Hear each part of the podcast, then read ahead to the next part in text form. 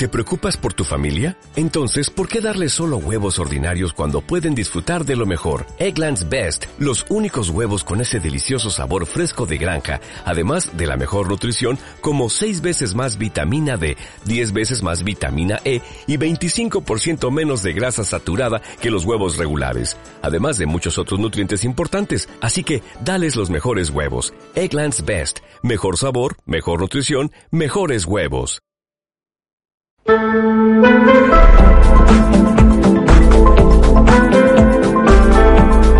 Cargado a la opinión. Cuatro miradas y un debate con temas y noticias que nos mueven a todos. El primer café con Cecilia Robaretti.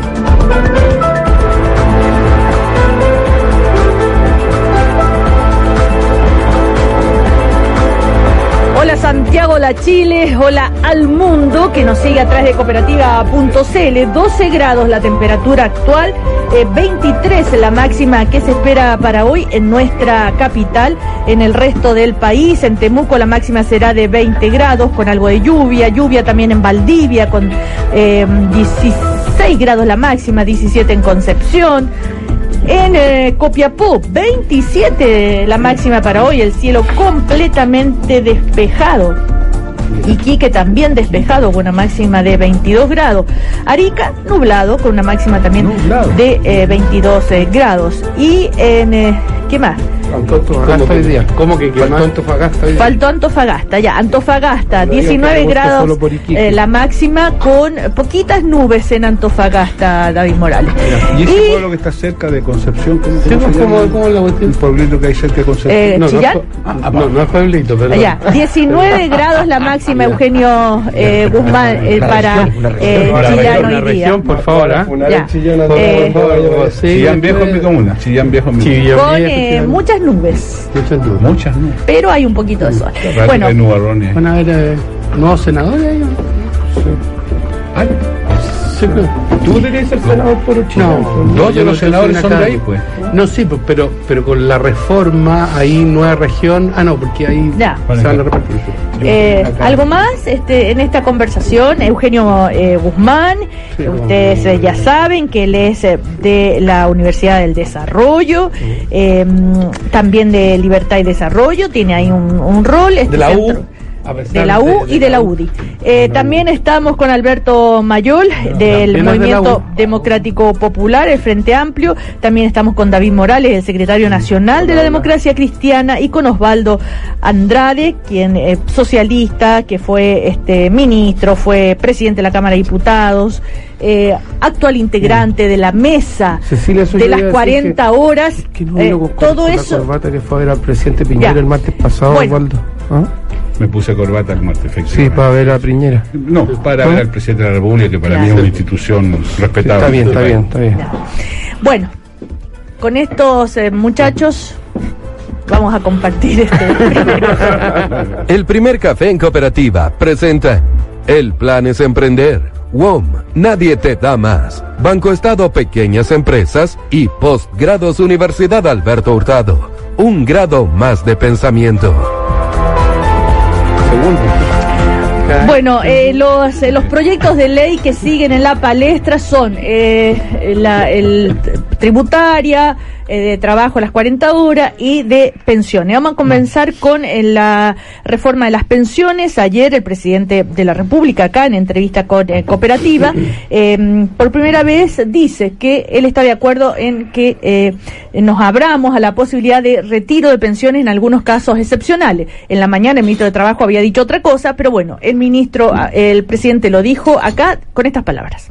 el sentido de, de, de la- de la- de la- del sistema previsional es financiar pensiones. Si nosotros permitimos que la plata que está en la cuenta de ahorro individual se desvía a otras cosas, ¿quién va a financiar las pensiones? Mire lo que pasó en Perú. En Perú se permitió retirar, la gente retiró y la gran mayoría se gastó la plata. Entonces yo le digo a usted, ¿a quién pertenece el ahorro previsional?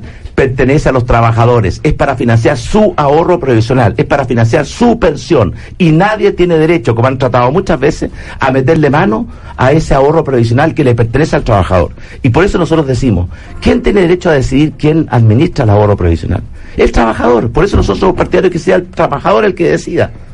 Ahora, hay casos excepcionales en que se justifica el retiro anticipado del ahorro previsional. Y ya existen en la ley actual. Y por tanto nosotros estamos considerando revisar esos casos excepcionales. Bueno, estamos considerando revisar esos casos excepcionales, entonces fue lo que dijo el eh, presidente de la República eh, ayer acá en eh, Cooperativa. Y Fernando Larraín de la Asociación de ISAPRES dijo esta mañana, de AFP digo, perdón, que propone otra, se abren por primera vez a otra opción que es, em, que lo, lo, dijo en, una radio amiga, en la radio del 13 creo que lo dijo, que si una persona pensionada tiene una enfermedad terminal, nos parece correcto una revisión a las expectativas de vida en vez de que el cálculo de pensión sea con 20 30 o 30 años más, se haga con las expectativas de su enfermedad en ese momento, ya pensionado. Entonces, si tiene Pero eso cuatro... por definición casi. Eh, debería ser. ¿Cómo? Eso casi debería ser por default o por definición. Bueno, pero es la Mm. primera vez Mm. que la Asociación de AFP hace esta propuesta, lo cual es bastante eh, novedoso. Eh, ahora, la presidenta de la UDI, ¿no es cierto?, dijo eh, contrariamente, no, no, no está de acuerdo. Bueno, en fin, que no, si se abre para estos casos ya se abre, se abre una puerta peligrosa. Eugenio Guzmán. Mira, a ver, yo creo que aquí hay que separar dos cosas. Me acuerdo cuando primera vez se habló de este tema, o se habló acá, eh, Osvaldo hizo un planteamiento que no me, parece, me parecía eh, sensato ya y razonable, que hay que hacer las distinciones cuando estamos hablando de un problema de salud, un problema de eh, que en este caso eh, tiene sus propios mm, derroteros y cuando estamos hablando de temas previsionales. Y en ese sentido yo tendría mucho cuidado con qué significa esta apertura. ¿ya? Eh, sin perjuicio que uno puede tener una, no sé, una mirada, eh, una cierta, entre comillas, simpatía hacia, circunstancias que permitan que esa persona que está en una situación terminal pueda usar parte de sus fondos, ¿no es cierto?, en financiar esto. Pero no hay que descuidar que el tema de salud es, es lo que está de trasfondo, o el derecho a la salud, como lo queramos llamar, que está de- eh, en el trasfondo de esta discusión.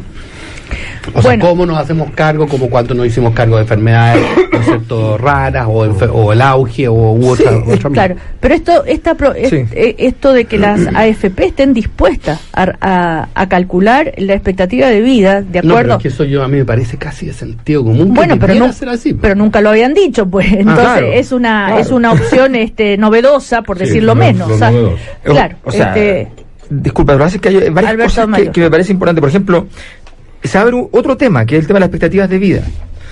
El cálculo con el cual se calculan las pensiones en Chile está hecho a partir de una tabla que se hace no a partir del INE, ¿ya?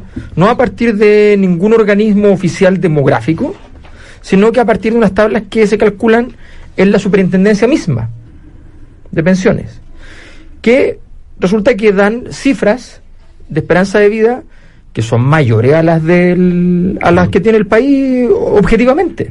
Por lo tanto, se calcula, claro, o sea, hoy, hoy día, hoy día, el, el cálculo para una mujer que hoy tiene 60 años es que va a vivir hasta los 90. Eso Sí. no es lo que dice el, el INE. O sea, no, si uno revisa las tablas demográficas, hoy día la esperanza de vida de las personas que están naciendo podría llegar a eso, no las personas que tienen 60 años hoy día. ¿Ya? Entonces, entonces, objetivamente, tenemos un, tenemos un, problema que se, que, se, que se plantea aquí. Por primera vez empezamos a hablar de ciertas cosas.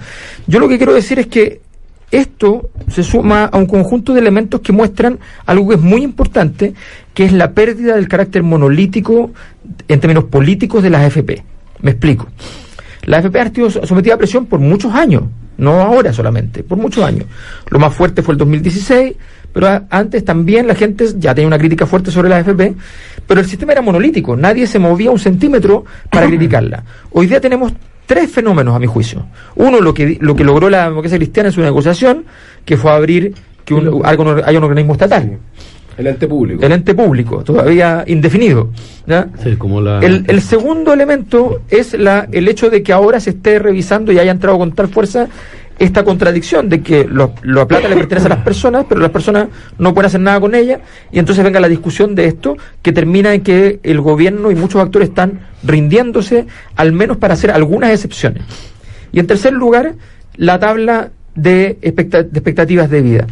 Todo eso nos revela de que el sistema ya tiene ciertos agujeros.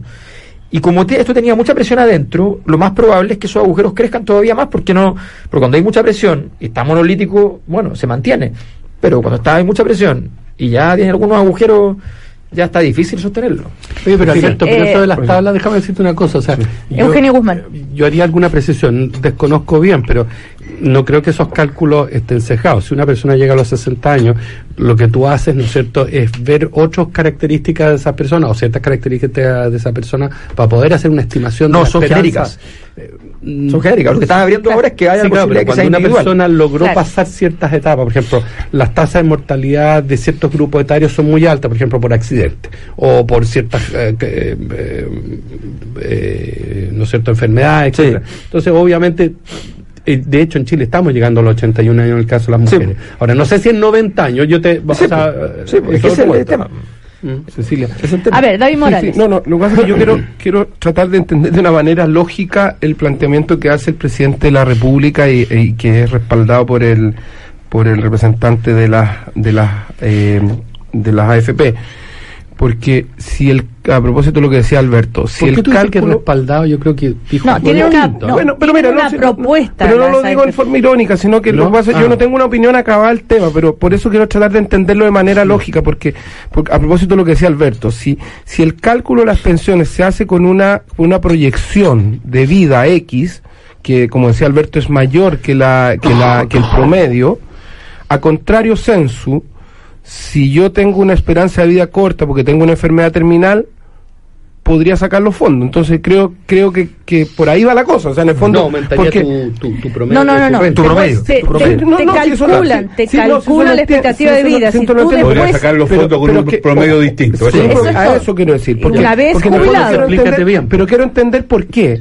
Porque yo creo que es muy peligroso que los problemas que el Estado tiene que resolver por otra vía se resuelvan echándole mano a los a los fondos de pensiones.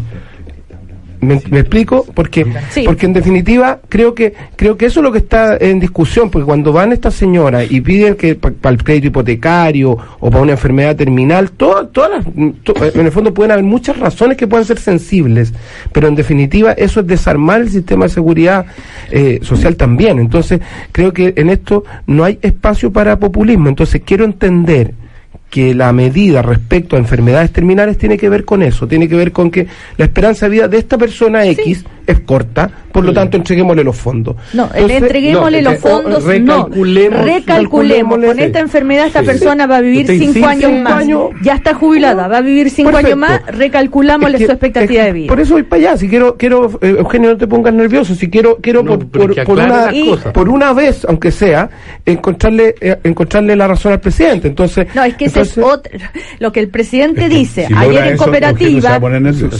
lo, que el presidente dijo ayer en cooperativa y como lo escuchamos recién y lo que fue noticia, ¿verdad? Es que él se abre a casos excepcionales. excepcionales, Y las. AFP hoy día dicen, ok, por ejemplo, estamos dispuestos a estos casos. a estos casos, A estos casos no, de un recalcular. de recálculo, Sí, no una, pero- una- no un.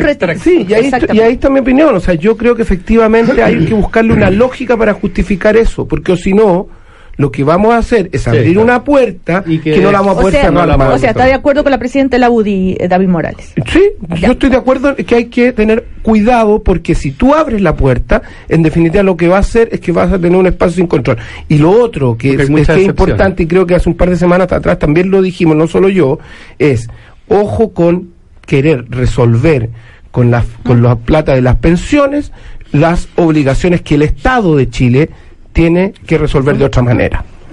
Sí, Yo eh, tengo- Osvaldo Andrade. Yo tengo la impresión de que el presidente en su expresión grafica lo que es la derrota más absoluta de los sistemas de seguridad social en este país. Justamente eso. es. Porque, y es también la expresión más brutal, y por eso me llama la atención que haya gente de la izquierda, de la centro izquierda, que esté dispuesta a respaldar esto. Eh, y es la expresión más brutal de el, el individualismo para enfrentar estas cosas, que esto es el, neoliberalismo en su grado sumo. Porque lo que le estamos diciendo es que cuando usted tiene este problema, rásquese con sus propias uñas, recurra a sus ahorros. Eso le estamos diciendo a la gente. No es el Estado el que se hace cargo de una contingencia social de esta entidad y que a través de sus mecanismos, que son los mecanismos de un sistema real de seguridad social, los enfrenta, sino que lo que le estamos diciendo sabe, como no estamos en condiciones el Ya. Estado de hacerse cargo de aquello, rásquese con sus propias uñas. ¿Cuáles son sus propias uñas? Sus ahorros previsionales. Entonces, si es una contingencia de, un- de una enfermedad catastrófica, ¿por qué no mañana o pasado se le quemó la casa? O tiene una contingencia con un familiar. O sea, la puerta que se abre para que cada uno individualmente con sus lucas de ahorro de toda una vida enfrente contingencias de esta naturaleza es extraordinariamente peligroso y es la expresión más nítida, le, le reitero, de un sistema que fracasa. Entonces, yo en lo particular no estoy de acuerdo con esto, ni siquiera en estas circunstancias. Ahora, pero Ni Quiero con, advertir- ni con recalcular quiero- expectativa de vida advertir- tampoco. Quiero advertir que no es novedad esto en la AFP. La AFP, cuando hacían el cálculo de pensiones muy bajas, también sugirieron que la gente pudiera retirar su fondo, por una razón tremendamente bastarda, y era porque así se evitaban un cliente inadecuado. Porque su pensión era tan baja y el gasto administrativo, entonces mejor entregamos las 10, las 15 o los 20 lucas, que millones que con eso no le alcanzaron una pensión para nada, y que saca a cargo el sistema del pilar solidario. O sea, esto no es una novedad. Y lo que dicen ahora, ¿sabe cuál? Al- Alberto, 110 son los años del cálculo de longevidad. Pero si tienes una enfermedad terminal Perdón. y Ah, sí, te dan pero- dos mira, años de vida, pero, bueno, pero que se haga cargo el sistema de salud, pues. No, no, si es no. una enfermedad. si pero te dan dos años de vida, Bueno, recalcular tu Sí. pensión solo para repartirla en dos años más, a eso es. No, sí, sí, yo entiendo, pero te vuelvo a decir. ¿Y qué pasa si se le quemó la casa? No, y no tiene dónde vivir. caso. Bueno, Sí, bueno, no, yo sé que es otro caso, pero es tan dramático como lo anterior. O si la expectativa es respecto no del pensionado, sino que de un hijo que está en una situación similar. ¿Por qué razón no decirle, bueno, como el hijo va a durar tan poco y no tiene lucas, bueno, hágase cargo de su ahorro? O sea, mi punto es que tú no puedes decirle a la gente, como el sistema de seguridad social y el Estado no está en condiciones de enfrentar estas contingencias, recurra a lo, a lo suyo, que es mm, su ahorro. Oye, pero un poquito pero- el tema de los 110 años, A para ver, que quede este, claro. este Albert- Alberto Mayor. Para que quede claro, lo que pasa es que la, la superintendencia tiene un, un- un cálculo que dice, partimos de los 110 años y le vamos poniendo niveles de riesgo y se va bajando a partir de eso y se llega a, una- a- alguna cierta cifra. Pero partimos de 110 años. Eso el 2016 se modificó y ahora se parte de 100 años. ¿Ya? Pero se parte de 100 años. Entonces partimos de la premisa, es como, es como que el, el alumno en vez de, cuando parte la prueba, parte con un 7 y solo puede arruinarla. ¿ya? Esa es la lógica. En circunstancias que, insisto, todo esto los demógrafos lo hacen bien, o sea, no, no necesitamos mucha ciencia Sí. porque Ahora- está calculado. Claro. Y, la esperanza de vida que estamos hablando, como, como bien eh, de- eh, decía Guzmán, resulta que tenemos, estamos hablando de nueve años de diferencia. O sea, si hoy día a las mujeres se les calcula 90 años, eh, resulta que su esperanza de vida efectivamente es 81. Entonces, Oye, pero, pero déjame Bueno, decir una eh, cosa Eugenio a propósito.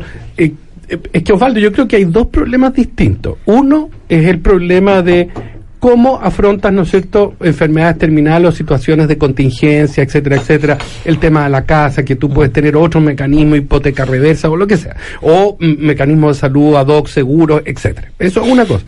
Ahora, la otra cosa distinta, razonable, y volvemos a la discusión sobre la tabla, es que una persona enfrentada a una, una, a una enfermedad terminal en donde esa tabla ya no se aplica porque se trata de una enfermedad terminal, se trata de una persona que no que en, en la distribución de riesgo no va a enfrentar la misma expectativa de vida que de tú de, de cualquiera no cualquiera, yo creo que tengo más baja expectativa que ustedes, pero pero de ustedes en general, ¿ya? Entonces, que a esa persona, ¿no es cierto?, se el recálculo se le haga distinto. Y otro, ¿me entendí? O sea, yo creo que son No, dos problemas. entiendo. Por eso tú lo entendí, pero entonces, pero son dos problemas distintos. Entonces, de ahí a decir que es un fracaso el sistema, no, yo creo que son dos cosas distintas nomás.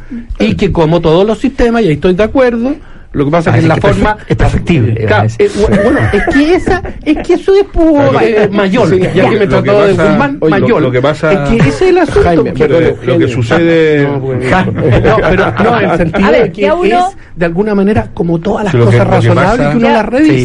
Sí. Ya, lo, lo a que, ver, lo que pasa es que lo que tenemos que tener conciencia que el sistema de capitalización individual fracasó. No, Pero, Osvaldo, pero- por pero- favor. pero permítame expresarlo. Eh, expresa. Solo, es- solo ha sido posible aminorar su fracaso con un pilar solidario que no estaba previsto en el sistema. Originalmente no. Por supuesto que no. Y, y la mejor demostración de la incapacidad del sistema de capitalización individual para hacerse cargo del problema de pensiones, porque ese es su motivo, es que la única forma de minimizar eh, lo malo que ha sido es que le plantearon al lado un sistema de, de pilar solidario que lo que se hace cargo es precisamente de aquello que el sistema de capitalización individual no es capaz de enfrentar. Y quiero decirte algo más para tu tranquilidad. Gracias. Ya, Y tal eh, vez no es un problema del sistema, Eh, ¿qué hace? sino ¿Qué que, eh, y lo dije en otras ocasiones, el problema es que con el sistema de capitalización individual, con el nivel de sueldo que tienen los chilenos, es imposible que resuelva el Bueno. problema. Entonces, el problema que hay, y lo hemos hablado otras veces, esto pasa a una cuestión que para mi gusto es central. En Chile, los trabajadores ganan muy poco y, y con ese nivel de sueldo es imposible, aunque tengáis el sistema más el después, Ya. enfrentar Bueno, este es Bueno, que por eh, eso mismo, Eugenio pero- Guzmán. Pero es que ese es el punto. Una cosa es que nosotros veamos los problemas que tenemos en el mercado laboral, que no solamente son en términos de la el, el tema de distribución, sueldos, etcétera, sino que el tema lagunas y ese tipo de cosas, sino que junto a eso y hay el problema que enfrentan todos los sistemas previsionales en el mundo, cualquiera de ellos ser, que son las expectativas de vida. po. O sea, fíjate que en el lapso de 20, de 30 años, nosotros aumentamos en 10 años la expectativa de vida. El sistema prometió Pero- tasa de espera. reemplazo del 70%. No, ver, no lo cumplió. oh, Ese es el dato. Oye, pero sí está bien. Si es eso, si no te- bueno, pero es que es el dato, pero hay que entender que hay un tema del mercado laboral, hay un tema de expectativa de vida, hay un tema que tiene que ver con las tasas de ahorro. O sea, con tasa de ahorro al 10%, no somos capaces. Bueno, y entonces es. Y, y bueno, y otra cosa que nadie, nadie, nadie dice a propósito de las expectativas de vida. Nadie se atreve, y probablemente nadie se va a atrever a decir, oiga, ¿y por qué no aumentamos la jubilación? En Chile, de hecho, de hecho, la gente está jubilando a los 70 años. De hecho. No en la- tanto no, pero Sí, ¿no? Te puedo mostrar la estética, esa más o menos la edad. 62 o- o- las mujeres. no, no, Sí. pero en términos de, o sea, no jubilando, pero Sí, la sí, edad sí. de retiro, digamos, ya, del, del mercado laboral. Pero nadie se va a atrever a decir, oiga, ¿sabe qué más? La única manera de empujar esto para que usted tenga una mejor pensión, dado que está viviendo más, usted su expectativa es, precisamente cotizar más bueno. tiempo. Nadie lo va a decir. David Morales, ¿se, va, yo ¿se creo- va a aprobar o no esta reforma? Ah, O sea, a ver, cual. que ¿por qué? ¿Y por qué? dos- mira, es que hay Porque dos se hay- supone que será- él. Es que hay dos Ah. hay será con el- los votos a favor de la democracia cristiana. quiero-. Hay dos cosas que quiero, que quiero, quiero A ver, decir. David Morales. Primero, eh, Alberto dijo algo al comienzo que, que, que lo dijo rápido y pasó como eh, que eh, Colado. eh, como colado. ¿Quieres Yo abrazar quiero- mis Yo quiero bichos? retomarlo, sí. Cuando dice que el carácter, que se está perdiendo el carácter monolítico de la AFP. Yo creo que esa es la gran noticia que hoy día está al, al medio del debate. Llevamos 30 años tratando de cambiar el sistema de AFP y hoy día efectivamente a partir de en un gobierno de derecha que es la que, que en el fondo es la contradicción a lo mejor se aprueba este ente público porque las AFP ya están excluidas de la de, de, eh, de la administración de este 4% adicional. Pero ojo a propósito de tu consulta. La ESE no le entregó un cheque en blanco al gobierno nosotros nos Con este sentamos con este proyecto y con ninguno. Nosotros nos sentamos en una mesa de conversación y de negociación y se abrió al ente público, que es la gran derrota ideológica, a mi juicio, del gobierno de la derecha, porque por primera vez se abre una alternativa a las AFP. Eso es lo primero. Pero hay una serie de otros eh, eh, en el fondo de otras eh, exigencias que los diputados demócratas cristianos pusieron sobre la mesa que no se están cumpliendo. y, lo- y aparece hoy día en un matutino una expresión del diputado Gabriel Silver que dice, que advierte que, en definitiva, la democracia cristiana va a votar en contra de este proyecto si no ingresan las indicaciones. Porque aquí hay indicaciones que tienen que ver precisamente con el fortalecimiento del pilar solidario, pero también con una serie de seguros que, en definitiva, de acuerdo a nuestros cálculos, puede mejorar las pensiones en alrededor de un 20%. Y eso para nosotros no es menor, porque en el fondo, ¿qué es lo que hay detrás de todo esto? Mejorar las pensiones de los chilenos y chilenas hoy día. Porque precisamente si estamos discutiendo si, le- se puede echar mano a los fondos de pensiones antes de tiempo para ciertos casos, es precisamente porque las pensiones eh, en el fondo no satisfacen las necesidades de los chilenos y las chilenas hoy día. Y, y- y creo que la discusión que, que, que nos, que nos pone sobre la mesa, Eugenio, aquí, disculpa Cecilia, la discusión que nos pone sobre la mesa de si, si el sistema fracasó o no fracasó, claramente el sistema fracasó. Porque si el sistema no hubiese fracasado, primero no estaríamos buscando una alternativa a la AFP que hoy día de manera tenue se ve en este ente público. Pero, tampoco estaríamos buscando, a propósito de lo que decía Osvaldo, en el fondo otras soluciones. Te- te- estaríamos bien, estaríamos ver, fortaleciendo el mira, sistema. este- Pero- y lo que pero- estamos haciendo es tratar de cambiar eh, el sistema y con pequeñas cosas, porque David. no nos podemos olvidar, y en esto quiero mandarle un mensaje sobre todo a nuestros amigos del Frente Amplio, eh, y no nos podemos olvidar que estamos en un gobierno de derecha y a pesar de eso hemos conseguido poder avanzar algunos pasitos para mejorar el sistema. A ver, pero David, ¿Mm? ¿qué debería, qué indicación debería ingresar el gobierno para que la democracia cristiana vote a favor? A ver, so- son las indicaciones que tienen que ver con este con este Con el ente 1%, con el ¿Qué- ente público que- está instalado, pero hay un porcentaje que, tiene que ver con los Mm. seguros y que tiene que ver con cómo mejoramos las pensiones de las mujeres que objetivamente están en desmedro porque cotizan menos, Sí, porque ¿verdad? todo eso, pero además eh, fortalecer el pilar solidario para que en definitiva esto no sea solo las 10 lucas que vamos a Ahora, pero que yo vamos a encuentro subir, que. pero- pero No, yo mira, encuentro- comerciales. pero espérate, pero yo encuentro que hay Eugenio un. Guzmán. Estando de acuerdo con mucho de lo que señala David, hacer de la política una solución solo del hoy y del presente No, es el- la no. peor No, política. Eso no, es llegar al tema- 18 de aporte personal. Bueno, que y que ese es el problema de fondo. eso, O sea, cómo aumentamos las cotizaciones o la jubilación Bueno, vamos a ir a, vuelta, sí, vamos a ir a comerciales. El costo que significa la ausencia de mujeres en la construcción del conocimiento es uno de los temas que trata el quinto Congreso de Filosofía que reúne a estudiantes de diversas universidades. El encuentro se inicia hoy y se extiende hasta el miércoles 17 en la Universidad Alberto Hurtado. Bienvenidos a Pensar Universidad Alberto Hurtado. A la vuelta seguimos con Eugenio Guzmán, Alberto Mayol, Osvaldo Andrade y David Morales. Seguimos en este primer café con Eugenio Guzmán, David Morales, Alberto Mayol y Osvaldo Andrade. A ver si pasamos al tema de la reforma tributaria, pero antes, Alberto quería decir algo más sobre lo que estábamos conversando antes, que era la reforma de pensiones. Sí, no, yo, yo simplemente quiero decir que siempre lo que está en juego al final del camino es efectivamente la evaluación total del, del sistema. Yo solo quiero decir, para aportar a la idea de que esto es un sistema que tiene bastantes visos de fracaso, es una cosa muy, muy simple, que es estructural. Este es un sistema que solo recauda el ente privado. O sea, el sistema, el impuesto, entre comillas, que nosotros no se nos cobra porque estamos obligados a pagarlo, ¿ya? como trabajadores, va directamente a un ente privado. El Estado no recauda nada de ese impuesto. Sin embargo, hay alrededor de 8 mil millones de dólares al año que se gastan en pensiones por parte del Estado. O sea, el sistema es mixto, estatal y privado para pagar y es privado para recaudar. Esa estructura revela el, el- el fracaso del sistema. De, de, eso, de esos mixtos, o sea, de esos 8 mil millones que se gastan, hay 3 mil millones que son de Fuerzas Armadas, Carabineros, y otros 5 mil son de eh, las pensiones básicas solidarias, los, Los lo- aportes. lo- lo- y los aportes, en fin. O sea, eso, eso es. Sí, pero eso Entonces- es el carácter subsidiario que tiene en ese sentido. bueno, pero son que 8 no- mil millones, es un quinto del presupuesto. Sí, pero ¿qué vas a hacer con esas personas que no cotizaron, que no pero se es un quinto del presupuesto. Lo que sistema? te quiero decir es que ese, eso revela, no, y perdona, el Eso revela, 50% de los de los pensionados Pero mire, Cecilia, Tiene permite pensión solidaria. Una, Ya, sí, pasemos a una la reforma muy- este, Pero, tributaria. ah, va, no, yo- Osvaldo, sí, cerrando el tema, por favor. ¿Tienes que convivir en el sistema de pensiones un sistema de ahorro individual? Sí.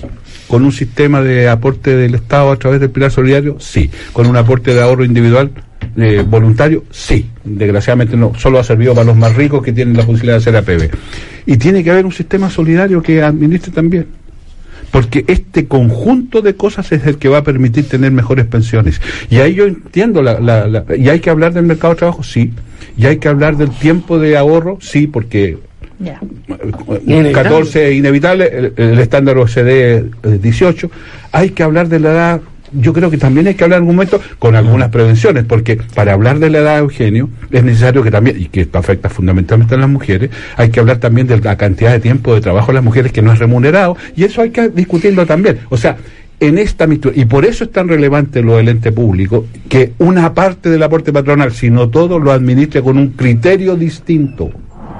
Porque solo así vamos a tener solución para los pensionados de ahora. ¿Qué opinan de eh, los dichos del presidente de la República? Justamente lo dijo ayer en una entrevista acá en Radio Cooperativa, este, que no lo había dicho y fue a el punto de inflexión cuando dice, eh, usted no puede negociar lo que es esencial respecto al tema de la reintegración.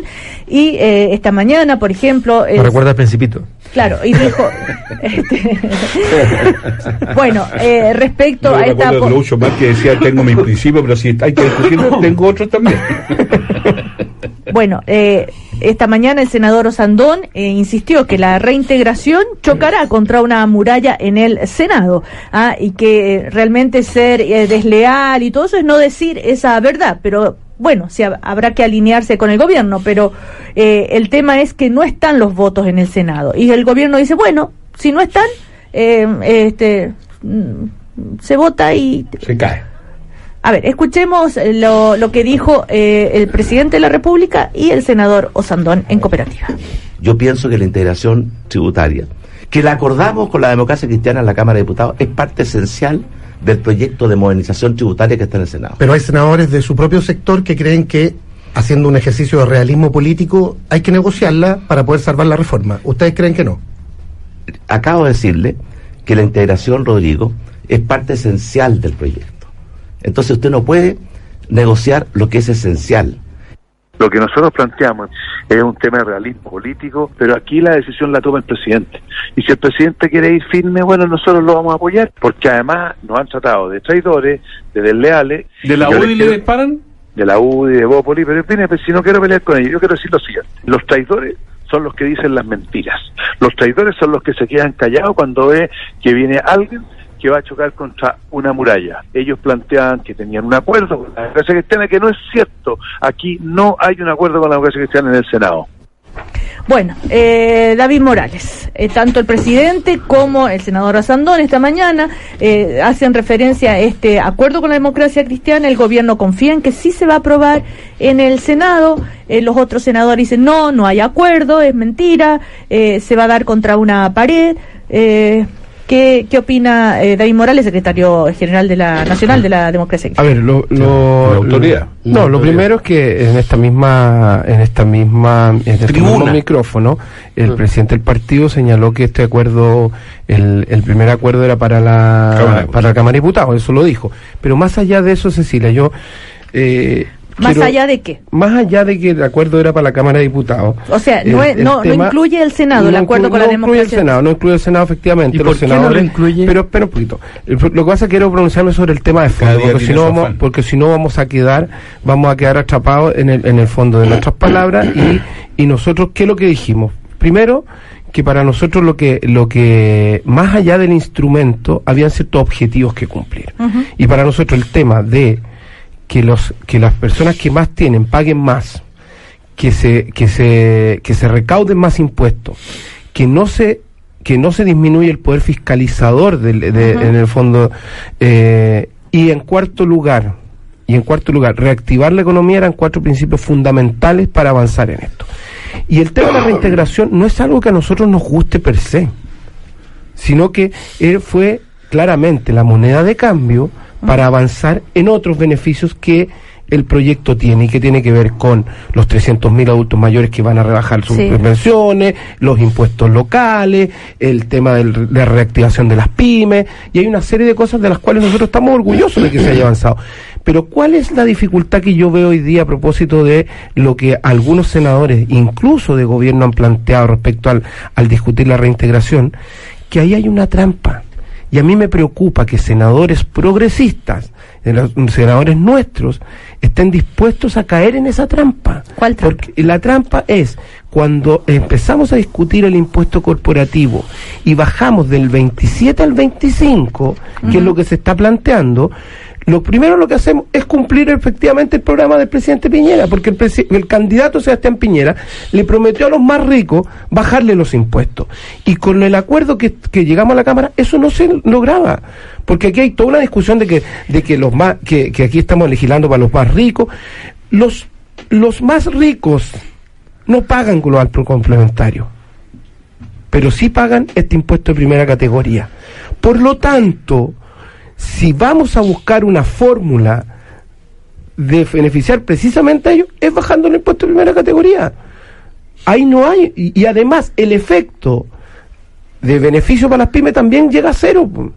Po. Porque, porque volveríamos, sí, porque volveríamos, volveríamos de nuevo a tener un impuesto igual para las pymes que para las grandes empresas. Entonces, ojo con la, ojo con estas discusiones, Cecilia, porque en definitiva podemos terminar ¿Por qué no, casados. por qué no logran convencer con casados. esos eh, este, argumentos a los senadores eh, de la democracia cristiana? ¿O sí los van a convencer? No, yo no estoy diciendo que los vayamos a convencer o no. Lo que yo, lo que yo estoy planteando es que ojo con los argumentos, porque aquí se planteó que, que iban a, que los más ricos iban a pagar menos, y eso no es así, porque cuando se establecen impuestos directos en el acuerdo que se llegó a la Cámara de Diputados, ellos no van a pagar menos impuestos, van a pagar más impuestos, y los que se benefician de la reintegración van a ser las pymes. Entonces, ojo con esa, Claro, ojo con la esa otra propuesta es separar Sí, pymes pero- de sí, este, pero- los, eh, sí, pero los, pero los proyectos los tienen que vot- votarse completo. Entonces, cuando tú rebajas el impuesto corporativo, lo que vas a hacer es que los más ricos van a pagar menos. Ahora, puede que tenga eso un efecto en la reactivación económica, puede ser, pero en definitiva, el principio que nosotros habíamos establecido de que los que más tienen van a pagar, pagan, paguen más, eso no se cumple con esto de bajar el impuesto de 27 a 25. A ver, Osvaldo Andrade. Mire, para no entrar en los, te- en, la- en- en los tecnicismos, digamos las cosas más, más, más desde la política, que es para lo que estamos invitados. Aquí hubo un acuerdo en la Cámara de Diputados del gobierno con la democracia cristiana que permitió la aprobación en general y en particular de la reforma tributaria. En la Ah, Cámara en la de Cámara. Diputados. Lo dije claramente, gracias por reiterarlo. Eh, este acuerdo no, no generó una unidad de, de opinión en el marco de, las, de la oposición. Tenemos opiniones distintas. Y se plasmaron en esa discusión. ¿Está bien? Punto. Y salió lo que salió. En el Senado hay un mayor acuerdo de la oposición en el sentido de que la integración no parece adecuada. Lo novedoso, porque esos son los datos que todos conocemos, no, no, no hay mucha novedad en eso y habrá que discutir. Que sea. Lo novedoso es que el ministro del Interior, días atrás, señala una cierta apertura a que el, el tema de la integración Sí. no es esencial, por- para usar las palabras del presidente. Senadores de la, del gobierno le mandan decir al presidente, presidente, ¿sabe? Eh, eh, Pareciera ser que esto se puede discutir, hay que abrirse un poquito. El presidente reordena y dice que es esencial. Entonces tenemos, estamos en un zapato chino que emana de que no hay acuerdo en el gobierno. Si ese es el problema que tiene hoy día para la viabilidad, porque en el Senado hay una cierta unidad de opinión respecto de los senadores de la oposición. Eh, ah, eh, tanto así que hoy día la prensa dicen los votos clave y nombran tres sí. o cuatro, que pero en general hay una opinión de que la integración no genera los beneficios que el gobierno dice que genera, para no entrar en el detalle. ¿ah? Si la novedad está donde se abrió el flanco, esto a propósito de lo que hablábamos un tiempo, hace un rato atrás respecto a la industria de la AFP, donde se abrió el boquete, es que en el gobierno no hay acuerdo al respecto, ni al interior del gobierno, aunque el presidente, por supuesto, qué sé yo. Y esto es un fenómeno, perdóneme, que en la medida que el presidente se involucra en estas cosas se hace más evidente. Lo mismo pasó con cómo que en qué piso quedó el ministro del Trabajo respecto al tema de la de la AFP y la eventual salida. Eh, Si en la mañana dijo Ay. una cosa, entonces yo creo que ahí hay un problema. ¿Y sabe cuál es el problema? Es que hay un pro- una angustia y es que se nos vienen dos meses y medio en que el gobierno tiene que aprobar tributaria, pensiones, presupuesto, reajuste al sector público, cename y agrego cinco, eh, eh, qué sé yo, laboral, y no da. Y no da. Entonces ahí está la dificultad. Ahora, el presidente ayer acá en Cooperativa eh, reconoció que sí, hay ruido este, en, en, eh, el Bueno, oficialismo, que no lo podía negar, que hay ruido, pero que este, tampoco le quitó, digamos, eh, dramatismo aquello, ¿no? Eh, en todo caso, lo, in- lo interesante tal vez es pensar, como dijeron en el gobierno, bueno, Si en el Senado se rechaza, bueno, se rechaza, se cae la, la- la- el proyecto de ley. Y eso se lo van a echar, eh, endosar a la oposición. Claro, hay Eh, ruido porque además son- Alberto son proyectos que, que, que es muy difícil, justamente por la discusión que, que estamos viendo, eh, son proyectos que es muy difícil llegar a la, a la ciudadanía. ¿Por qué aparece Osandón? ¿Eh? Osandón, para que andamos con cosas, es un, es un tipo de senador, un tipo de político relativamente inusual, inusual en todo el espectro político chileno y inusual incluso en la derecha. Él, él es una persona que literalmente lo único que hace es repetir lo que le dicen en la calle. Él sale en la calle, si le dicen educación gratuita, él dice educación gratuita. Después eso no significa educación gratuita, no importa, pero, pero él lo dice. ¿ya? Eso a él- él- Una caja de resonancia. es una caja de resonancia y efectivamente esa es su forma de conectarse eh, con un territorio en específico dentro de, de la ciudad de Santiago, que es donde él tiene su, su base de, de- de votos. Y entonces él sale a la calle con este proyecto y se da cuenta que la gente no sabe qué es esto. ¿ya? Y no entiende muy bien. Y entonces él va y, y, y está- y ha estado hace tiempo diciéndole al gobierno, no nos enredemos en el fondo y tratemos de salir a, a- ver cómo, cómo presentamos un proyecto que a la gente le parezca más o menos atractivo o que lo saquemos rápido y no, no, no, no estemos discutiendo esto que nos aleja, porque a él no le, no le sirve eso en su, en, su, en su trabajo. Esa es la señal entre un gobierno que está empecinado por rearticular, y yo ya lo dije la semana pasada, aquí hay una cosa que es bien simple, un proyecto de esta naturaleza, un proyecto de, de, de esta magnitud, debiera tener en realidad de- si, si tú ya ves que se te enredó por varios flancos y al final no es un proyecto tan grande en tamaño, no deberías hacerlo. Deberías decir, ¿sabes qué? Repensemos todo el sistema para dos años más y pensémoslo de nuevo porque nos quedó mal la anterior, nos parece que no nos gustó, en fin, por las razones que sean. Otra comisión. Claro, pero, pero, pero arma, arma A ver, algo. Alberto, de hecho, el, el senador Osandón esta mañana en Sí. cooperativa dijo, no puede ser que cada cuatro años estemos modificando nuestro sistema eh, tributario porque no hay ninguna certeza. Eh, aquí na- no va a venir nadie a invertir si seguimos en esta parada. Hay que hacer un llamado a la responsabilidad de todos. Hay que decir la verdad, aquí no hay piso para lo que están planteando.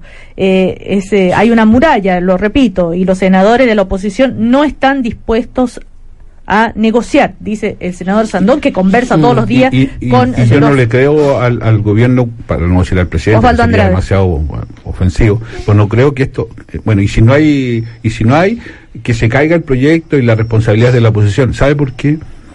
Porque el gobierno le ha puesto mucho énfasis a esto. Es uno de sus dos proyectos, al decir, emblemáticos. Entonces no es tan fácil para un gobierno decir, ¿sabe? La oposición impidió que esto se aprobara porque finalmente la gente lo que, cuando votó por el, por el presidente, lo votó para que aprobara sus cosas. pues. Mira, pero, Bueno, pero déjame, sí, decir- Eugenio. déjame decirte un, par de cosas. La- primera es que, partiendo por lo último, no creo que en la eventualidad que se cayera un proyecto de esta naturaleza va a tener tanto impacto, tanto costo político para el gobierno. Dada la complejidad, por lo mismo que decía Alberto, o sea, dada la complejidad que tiene un proyecto a estas alturas como. Segundo, no creo que se va a caer el proyecto. O sea, el tema de reforma va a salir. Tercero, creo que, eh, o sea, eh, o sea, no, no, no, no, no, no insinúe nada. No, no, no, eh, eh, compañero, cercanía- no. no, no, no, no, no, no, no, estoy diciendo, eh, es una apuesta, después me la pueden cobrar. Eh, Como la longaniza, güey. no, yo- no, no, no, eh, no, no Ya, sea embustero, embustero porque le escribió está hace- mintiendo, porque yo nunca he prometido ninguna longaniza. Ya, sigamos, por favor. Ya, eso que quede claro frente a todos los auditores. Ya, lo, terce- lo tercero, eh, o sea, segundo, yo creo que se va a aprobar. Lo tercero es que yo creo que aquí hay un se va a aprobar cómo crees. Eso es otra pregunta. Eso es otra pregunta, pero vamos por Eso es partes. Déjame, ter- déjame terminar. La, la tercera es que yo creo que acá se ha usado un subterfugio que o sea, no, una interpretación de lo que es esencial, de lo que son principios inadecuados. Porque efectivamente cuando Chadwick dice, oiga, mire, la reintegración es un instrumento que si yo, no era tan No importante, dogma, sí. ya, que lo que tú decías, Osvaldo, llega Huenchumilla, le contesta y yo quedé sorprendido. No, mire, es que el, el ministro no entiende que aquí hay unos principios. Ok, pero nuevamente cualquier principio, cualquiera sea el, el- el que sea, y que pueda haber concordancia en que los que, eh, que la progresividad o los que tienen más paguen más, que tenga impulso, eh, como decía mm, eh, David, que tenga un, im- un impacto en la economía, etcétera, etcétera, se tiene que hacer a través de instrumentos, herramientas. ¿ya? Y, y en fondo, esa es la discusión. Estamos discutiendo sobre herramientas, instrumentos, creo yo. Y, y desde ese punto de vista, por lo tanto, se agrega un cuarto elemento, que son qué herramientas vamos a priorizar primero. Las que aumenten el crecimiento por el tema del corto plazo, las que eh, generen más equidad, etcétera, etcétera. Viendo eso, yo creo que eso es lo que finalmente va a, eso va a ser el resorte para que se discuta al- a- alguna de las alternativas en el Senado. Y yo creo que vayan a llegar a algún acuerdo. Bueno, eh, el tema va a ser ahí la, la democracia cristiana una vez más está en el No, centro. yo no creo que de- solamente la democracia cristiana. Porque me refiero a propósito de senadores, senadoras de la democracia Ah, cristiana, como Jimena Rincón, Car- Carolina Goich. Sí, pero también menciona Eh, la prensa a Bianchi, a Sí, pero de la Guillé. demo- No, no, Hablo- digo en el Senado. ¿ah? claro. Más, la- Pero Claro, yo creo que ser mucho más. Necesitan tres. 22 Eh, eh, Guille ya dijo que Sí. Guille dijo que va a votar eh, en contra. Está bien, pero lo Ya, que digo eh, es que sí. O sea, si, si, lo- si el tema del impuesto para lo, el aporte para las regiones más sustantivo, obviamente, si van a haber Es que- monedas de cambio, o sea, en- no- Pero no, si pero Osandón lo dijo, o sea, si Osandón dice que al frente hay una muralla, que tal vez, yo no sé si hay una muralla, a mí me parece que, están, que hay cierta apertura, lo que lo que él probablemente está diciendo es que también adentro de la derecha hay, hay quienes miran esto con, con Sí, recelo, que no, si les dicen que tienen que votar van a votar, dicho, po. pero no les gusta la idea. Pero Bueno, además Osvaldo, Osvaldo fue parlamentario, conoce que cuando un proyecto sale desde del Senado igual que como entró desde la Cámara. es muy raro. Por ti. O sea, o sea, salvo los proyectos míos. No, no, todos tienen cambio. Sí, Si el problema, el problema, y ese es el problema, Bueno, los cambios que tienen, ¿eh? Una de las cosas que uno aprende en el Parlamento es que uno nunca tiene que enamorarse de sus proyectos. Eso, Me gustó es eso. verdad. Adam Smith Eso tenía una frase Sí, y esto es eso. bueno que también la moneda lo entienda. Bueno, saben que en, el periodismo también nos enseñan que ¿Ah, sí? uno no También tiene que enamorarse de sus, de sus De su textos. No. No, no. Tampoco. A los psicólogos también les enseñan Ah, de los textos. De los textos. De los Freud, Sí. bueno. Ya. Eh, oigan, vamos a hablar de la reforma laboral porque el señor eh, Osvaldo Andrade aceptó ser parte de esta mesa que convocó el eh, gobierno, ¿verdad? Pero ¿por qué no Fue- lo entrevistáis aparte? Porque... No, no, no, no. No, pero por Eh, favor, y por ayer favor. el No, presidente, quiero escucharlo a usted. el presidente de la República en el diario Cooperativa ayer dijo que eh, no le asusta el proyecto este impulsado por eh, este eh, esta bancada transversal y la idea de Camila Vallejo eh, para rebajar la jornada laboral de 45 eh, a 40 horas, pero auguró no creo que se vaya a aprobar. Eh, a la No. vuelta eh, No seguimos asusta, con Pero lo voy a bloquear en el fondo, casi dijo, ¿no? eh, bueno, Algo así dijo, pero además defendió el proyecto del gobierno, en fin, de las 41 horas, todo lo demás. Eh, ¿Cuánto nos va a costar la trastienda de la reunión? Claro, Sí. exactamente. Y, y la corbata nueva que llevo ese día. Ya, vamos a ir a comerciales. Eso, eh, Hasta que donde tú- sea posible. como bien Cecilia, lo dice si usted ella, me permite, eh, que aprovechando que está Ernesto, nosotros, no sé si interpreto el recto, pero quisiéramos mandarle un saludo a Rodrigo Vergara. Vergara. Yo sé que está en una semana particularmente angustiante y por la U, ya. Tenemos serios problemas si usted viene con esas cosas. No, no, o sea, por aquí, aquí. aquí hay pura Hay mayoría. La mayoría defensores. sube la cara. no, no, no me No, por eso ¿qué digo hacemos, que Alberto, aquí? No, no, no, una no, mucho. No, pero no parece razonable una solidaridad. La única, la, única crisis. la, la, la gran diferencia histórica entre, ¿Usted entre también esta- es de la U, Cecilia? No, no, no. No, pero si la Peñarol. La gran diferencia es la valentía no, para enfrentar de los momentos duros. Así es, la mi padre, ¿sabes que resiliencia. mi padre la es de Colo Colo. Sí. Me lleva, me lleva a todos los clásicos Alberto Mayor porque la U perdía todos los clásicos. Pero ¿Ya? tú- Cuando la U ganó el primer clásico 4-1 con Salas, era ju- juvenil y toda la cuestión, no me llevó más a los Bueno, clásicos. pero por eso, pues, si ese es el La problema. gente en casa En cualquier momento, más noticias en cooperativa. Si pasa, está en cooperativa. Y hoy, segundo amistoso internacional, Chile-Guinea, desde las 12, al aire libre y al eh, Último bloque del eh, primer café em, con Alberto Mayol, como ya saben, Osvaldo Andrade, Eugenio Guzmán y David eh, Morales. Antes de irnos a comerciales, quedamos en que íbamos a hablar de este, el, famoso proyecto de las 40 horas, em, porque Osvaldo Andrade además aceptó participar en la mesa que convocó el presidente de la República para llegar a algún acuerdo, para analizar ese, esa rebaja en las horas de trabajo. A ver, Osvaldo, la trastienda, ¿cómo es? Breve. ¿Y eh, cuál es la propuesta que usted le gustaría hacerle al presidente de la República? Eh, bueno, a mí me invitó el gobierno efectivamente en mi condición de ex ministro del Trabajo y, a- y asisto a esta, a esta mesa en esa condición sin otra representación que no sea esta, esta parte de la historia. Y, y para hacerla cortita, eh, yo creo que el proyecto de las 40 horas es un proyecto que está bien orientado, que hay que arreglar naturalmente con muchas cosas.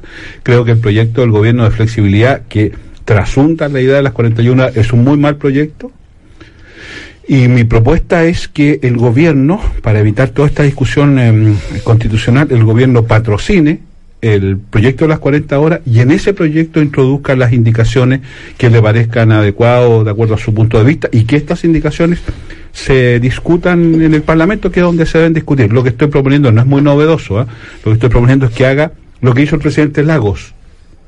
Eh, La propuesta de 48 a 45 que conoció el presidente Lagos era una propuesta parlamentaria, el presidente entendió que era una discusión razonable, la patrocinó y se envió al Parlamento incluso con una gradualidad que el presidente, ustedes se acuerdan, planteó de tres años para entrar en vigencia. Yo creo que el presidente Piñera debería hacer lo mismo, esencialmente porque su proyecto está bastante detenido y el proyecto de las 40 horas sigue avanzando, se va a votar el 23, todo indica que se va a aprobar en la en la Cámara, incluso probablemente con votos de la, de- del oficialismo, eh, sin perjuicio que se le toquen las indicaciones, porque hay que ver gradualidad, qué sé yo, pero tiene la legitimidad social que todos conocemos, un respaldo ciudadano man- ma- manifiesto, y en consecuencia lo razonable es que el presidente lo...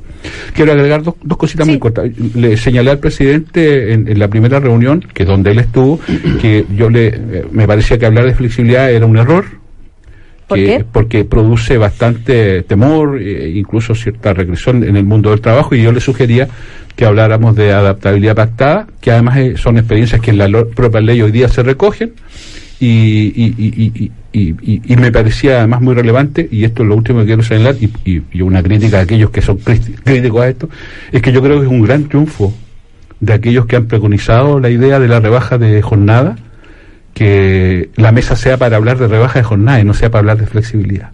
Y, y de ese punto de vista creo que el proyecto de las diputadas, y que hoy día tiene una mayor amplitud de respaldo, ha sido un gran acierto y ha generado una lógica de discusión del debate laboral distinto. Hace cinco meses atrás el gobierno hablaba de modernizaciones, flexibilidad, y hoy día el gobierno habla de reducción de jornada. Pero, a ver, el presidente ayer lo dijo en cooperativa, que si de- que él no cree que se vaya a aprobar, pero que si de ser apro- ah, eh, aprobado se van a perder 300 mil empleos y van a bajar los salarios.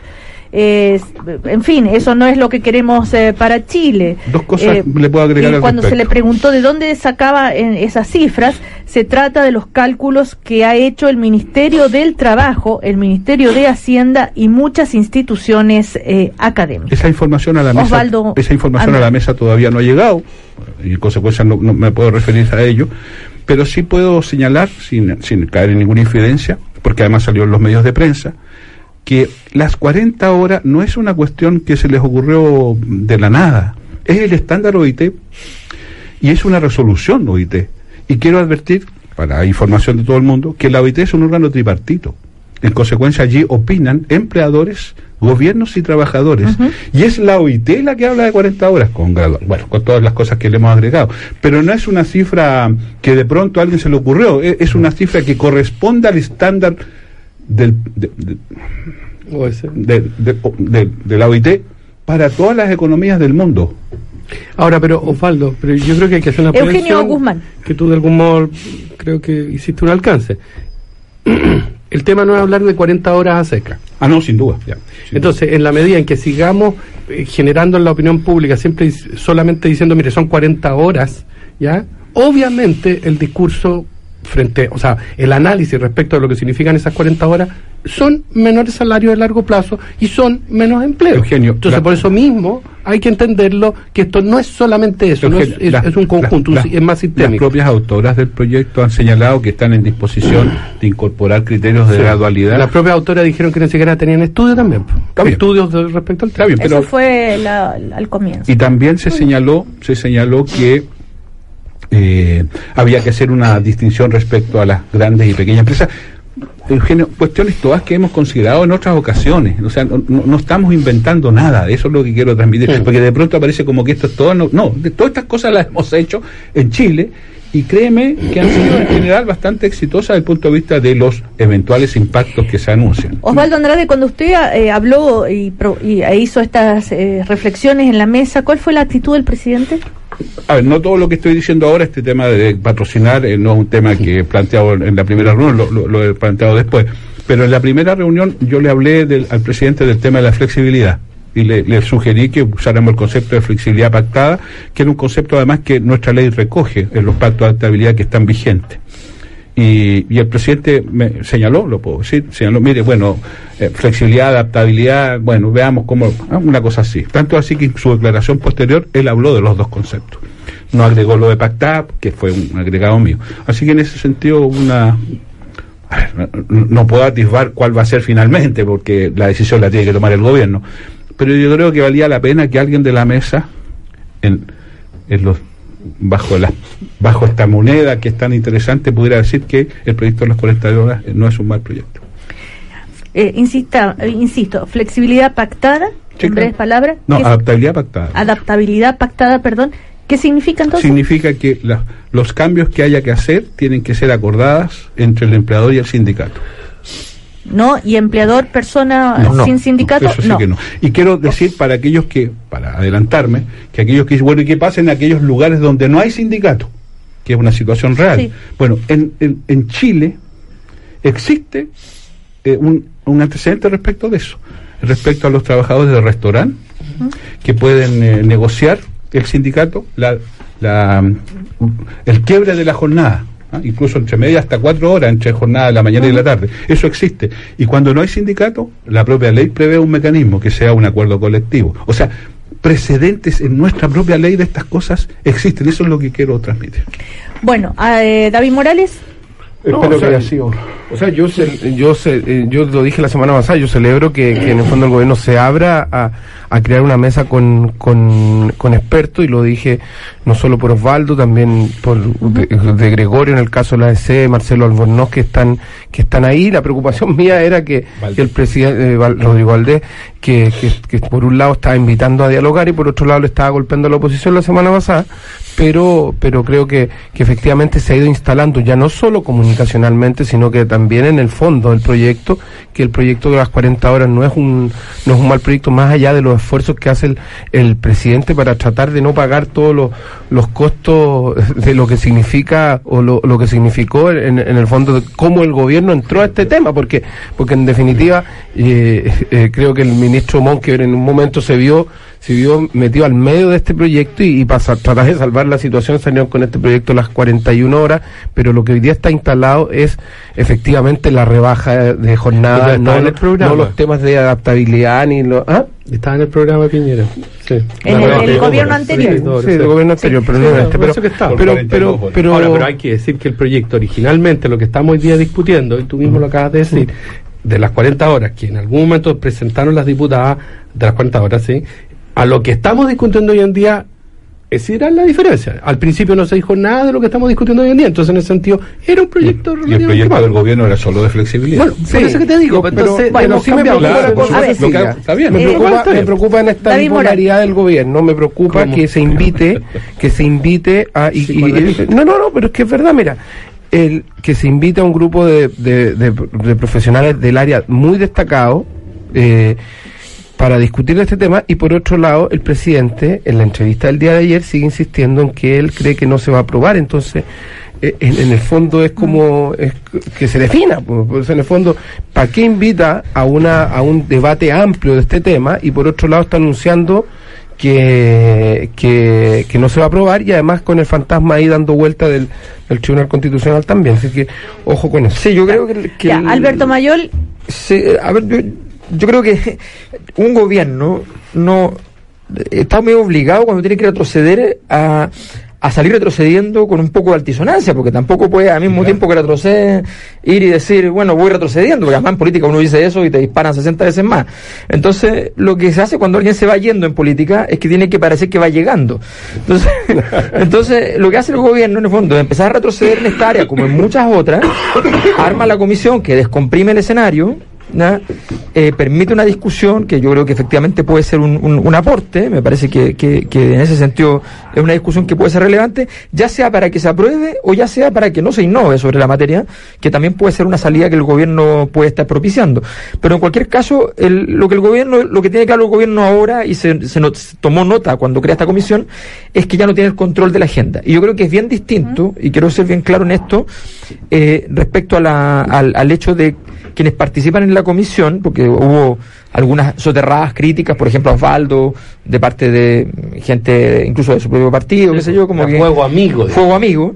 Yo quiero decir que es bien distinto a cuando el gobierno parte y arma unas comisiones de un tema que no tenía ninguna agenda, que no tenía ninguna dimensión de conflicto, y, y la gente va porque le sirve para aparecer en la foto con el presidente recién ingresando, es bien distinto a una comisión como esta donde hay un tema que es peliagudo y donde efectivamente esa, ese disenso tiene una, una potencialidad política de que redunde en algo. Las comisiones originales que surgieron en, el- en este gobierno no derivaron en nada, en nada. Y esto, en cambio, efectivamente va a derivar, ya sea en que efectivamente se haga la, la legislación o que sencillamente fracase el proyecto original del gobierno y por tanto tenga que abrirse nuevamente la discusión, ahora sí incorporando sí o sí el tema de la jornada laboral, lo que efectivamente es un, es un triunfo, aun cuando se demore. Bueno, el otro tema que eh, Nosotros sería... tenemos un, un comentario. Osvaldo No, Andrade, A nosotros nos cuesta reconocer nuestros triunfos. Y esa es una crítica. que Sí, yo sí, pues. Nos cuesta reconocer cuando logramos cosas. Y yo creo que. Puede, puede ser. Eh, y yo creo que, ¿Cuál es? Eso es la izquierda, el es triunfo, claro, sí. y, y el triunfo es que lo que discutíamos a- cinco meses atrás es una cosa súper distinta a lo que estamos discutiendo. Ahora se está hablando y la mesa está convocada, y lo dijo el presidente expresamente, a ver el tema de reducción de jornada. Y ese es un triunfo de los que han puesto este tema. Y en ese sentido, las dos parlamentarias que presentaron este proyecto creo que tienen que asumir ese logro, Ujú. porque creo que vale la pena decirlo. Ahora, ¿cuánto tiempo le dieron? Ocho semanas. Eh, está claro. ¿Cuántas veces se reúnen a la semana? eh, todos los jueves. Ya, ya, No, o ahora sea, ya tienen- tuvo dos reuniones. Eh, hemos tenido la primera que estuvo ¿Sí? el presidente y ya hemos tenido una reunión donde eh, paradojalmente recibimos a un representante de la OIT que Ajá. es el experto mundial en estas cosas, un señor que está y, y me llamó mucha la atención porque lo marqué, el, el informe de la OIT habla de 40 horas. Ahora, pero yo insisto, este, este, yo, yo, yo entiendo que... Ahora él algo- lo dijo en inglés, entonces espero no haberlo cachado mal. Ah, bueno, eso es otro, eso es otro problema, pero.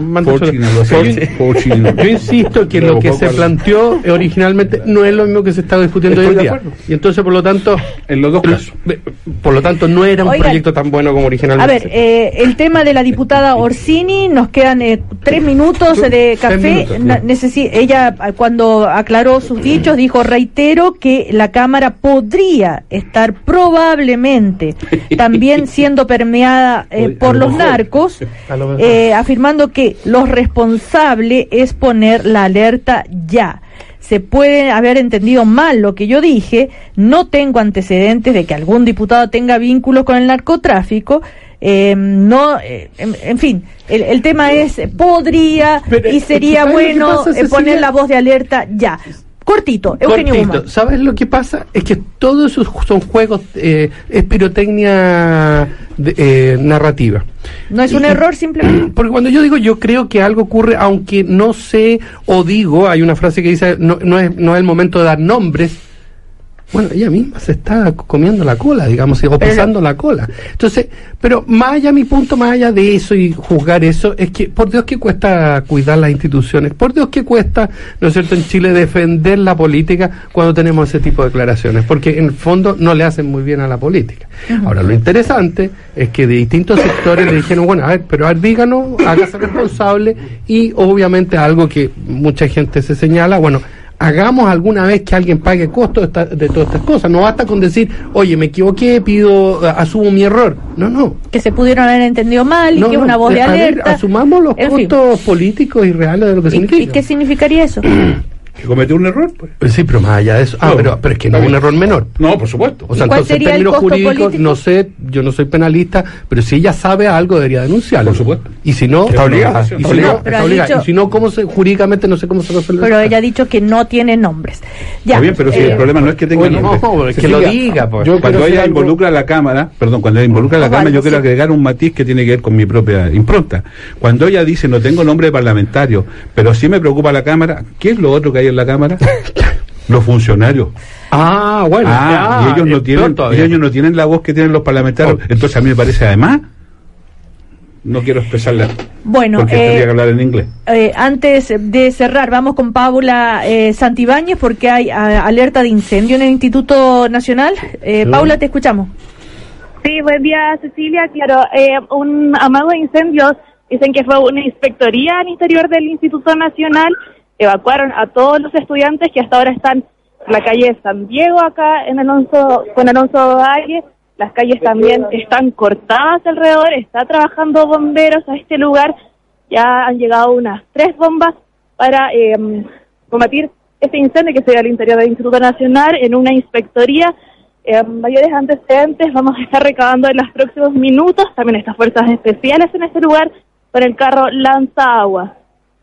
Muy bien, gracias eh, Paula. En cualquier momento volvemos eh, contigo entonces eh, para conocer más eh, detalles de este eh, amago de incendio. Entonces, en una de las oficinas ahí en el Instituto Nacional han sido evacuados todos los estudiantes. Sí, eh, David Morales. Cecilia, yo quiero enviarle un gran saludo a las mujeres del mundo rural porque hoy día es el Día de la Mujer Rural, entonces quiero quiero enviar ese saludo y también solidarizar y felicitar también a la alcaldesa Claudia Pizarro porque le ha tocado vivir días duros a propósito de las balas locas y de y todos los temas de narcodelincuencia en la comuna de La Pintana. Y es un tema que, que de verdad nos tiene bastante superados como Estado y, y en el cual tenemos que hincarle el diente de una manera de una manera distinta El tema de las transversal. 40 horas, David, en el mundo rural pega de una manera Sí, sin brutal. duda, sin duda, La sin, jornada. sin duda. Bueno, eh, se nos terminó el primer café. Eh, Alberto Mayol, Eugenio Guzmán, David Morales, Osvaldo Andrades. Andrades no, Andrade. Andrade. Hasta la próxima semana. Espero que ninguno falte. Ya. Esperemos. Chao. Y con corbata, con corbata. Corbata y oye, El primer café en cooperativa presentaron El plan es emprender. WOM, nadie te da más. Banco Estado Pequeñas Empresas y Postgrados Universidad Alberto Hurtado. Un grado más de pensamiento. Cooperativa. Todas las noticias, todos los días, todo el día. Gran Arena Monticello presenta Viernes primero de noviembre, Il Volo. Viernes 15 de noviembre, Timo Jerry, ex Journey. Sábado 30 de noviembre, Dios salve a la reina. Viernes 6 de ¿No te encantaría tener 100 dólares extra en tu bolsillo? Haz que un experto bilingüe de TurboTax declare tus impuestos para el 31 de marzo y obtén 100 dólares de vuelta al instante. Porque no importa cuáles hayan sido tus logros del año pasado, TurboTax hace que cuenten. Obtén 100 dólares de vuelta y tus impuestos con 100% de precisión. Solo con Intuit TurboTax. Debes declarar para el 31 de marzo. Crédito solo aplicable al costo de la presentación federal con TurboTax Full Service. Oferta sujeta a cambios o cancelación en cualquier momento.